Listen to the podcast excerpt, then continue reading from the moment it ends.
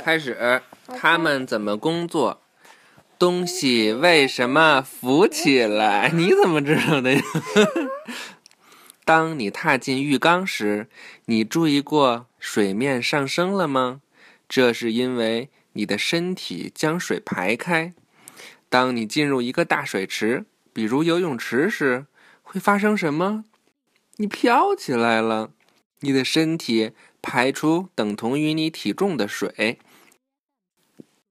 在你的身体推开水的时候，水也在推你，这样你就浮起来了。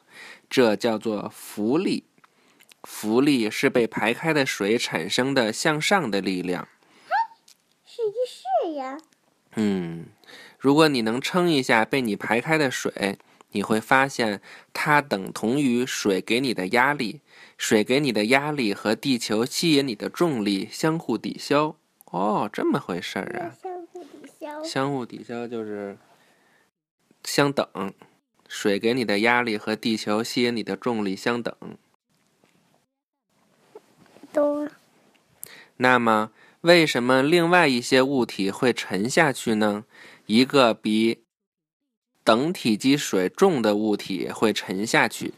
当你把一块石头投进水中，会飘起来吗？石头的重量比它排开的水的重量大，因此就沉下去了。水向上的压力使你能漂浮起来，同样的原理使这些气艇也漂浮起来了。请讲。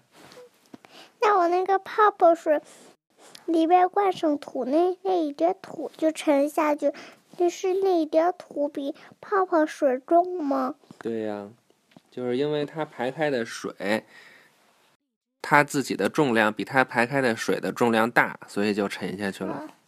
你看这些大轮船这么重，为什么能在水面上浮起来呀？因为它们自己本身的重量比它排开的水的重量要轻，所以就能浮起来了。在陆地上，这艘船重五万吨，在水中它浮起来了，这是因为。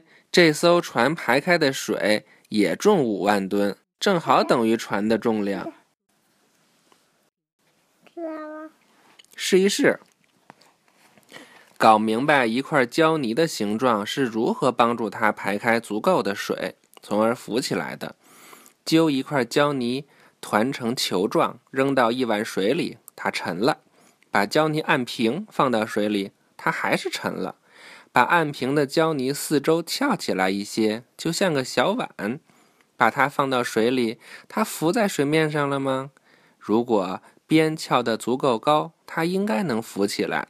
把胶泥分成两份儿，做成两个小碗，把一个盖在另一个的上面，把这个泥碗的接缝处捏紧，这样你就有个空心泥球了。这样，这个泥球浮起来了吗？这些形状和船有何相似之处？哦，然后，请你记得，原来小时候你上那个红黄蓝，还做实验，什么东西能浮起来，什么东西能沉下去，记得吗？不记得。不记得了。我觉得那个实验还挺好玩的。好了，预习下一课了啊。嘿，这还有一个试一试。一会儿我们好好讲讲这试一试吧。下一课是现代的舰船，好大呀！拜拜。拜拜。咕嘟。咕嘟。